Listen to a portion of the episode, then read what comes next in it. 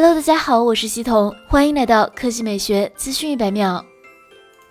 今天早些时候有消息称。华为可能会在明年拿出液态镜头。现在有国外爆料者放出了一组所谓 P50 Pro 的概念图，而这组图并非凭空想象，而是根据华为早先的专利所绘制。其四曲面屏和水滴状的后置不规则镜头模组看起来非常吸睛。液态镜头可能大家比较陌生，其实镜面的理想曲线是一条抛物线，不同曲率的抛物线其焦距不一样。传统的变焦镜头是通过调整两个固定焦距的镜头之间的距离来实现变焦。液态镜头分好几种，应用于手机的是介电式液态镜头，使用液体聚焦光线，通过不同的电压改变液体的形状，从而控制成像。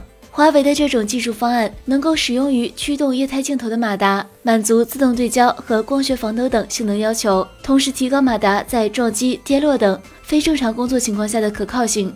华为在很早以前就开始探索液态镜头了。华为于二零一九年十二月二十五日申请了相关发明专利，并于今年四月公布。据悉，若明年液态镜头量产商用，华为 P 五十系列或将首发。液态镜头优势突出，对焦速度快，可以像人眼一样实现毫秒级对焦，成片率几乎百分之百。好了，以上就是本期科技美学资讯每秒的全部内容，我们明天再见。